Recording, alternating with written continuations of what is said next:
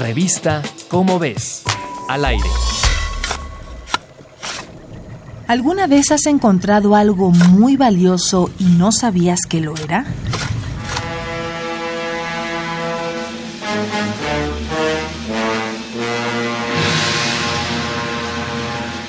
En 2014 se realizó un descubrimiento en la formación de rocas Cerro del Pueblo, ubicada en el estado de Coahuila.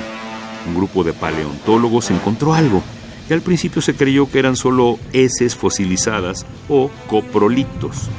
Sin embargo, poco después un estudio comparativo reveló que en realidad eran fósiles de un dinosaurio que no se había encontrado antes en esta región. ¿Sabes de qué especie estamos hablando? El Parksosaurus o reptil de Parks toma su nombre del paleontólogo canadiense William Parks. Vivió a finales del Cretácico hace 70 millones de años. Se piensa que era un dinosaurio herbívoro, bípedo y pequeño, y que se desplazaba a grandes velocidades. Medía alrededor de dos y medio metros de largo y un metro de alto.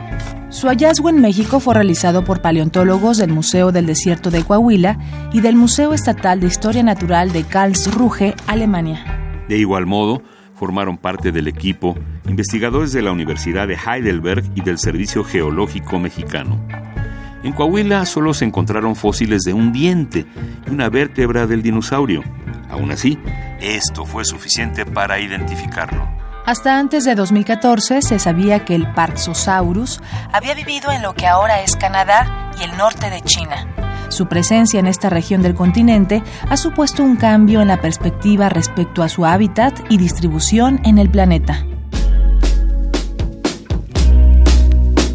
Encuentra más información en la revista Cómo ves. Nunca está de más dar una segunda mirada a lo que llega a nuestras manos. Revista Cómo ves. Al aire.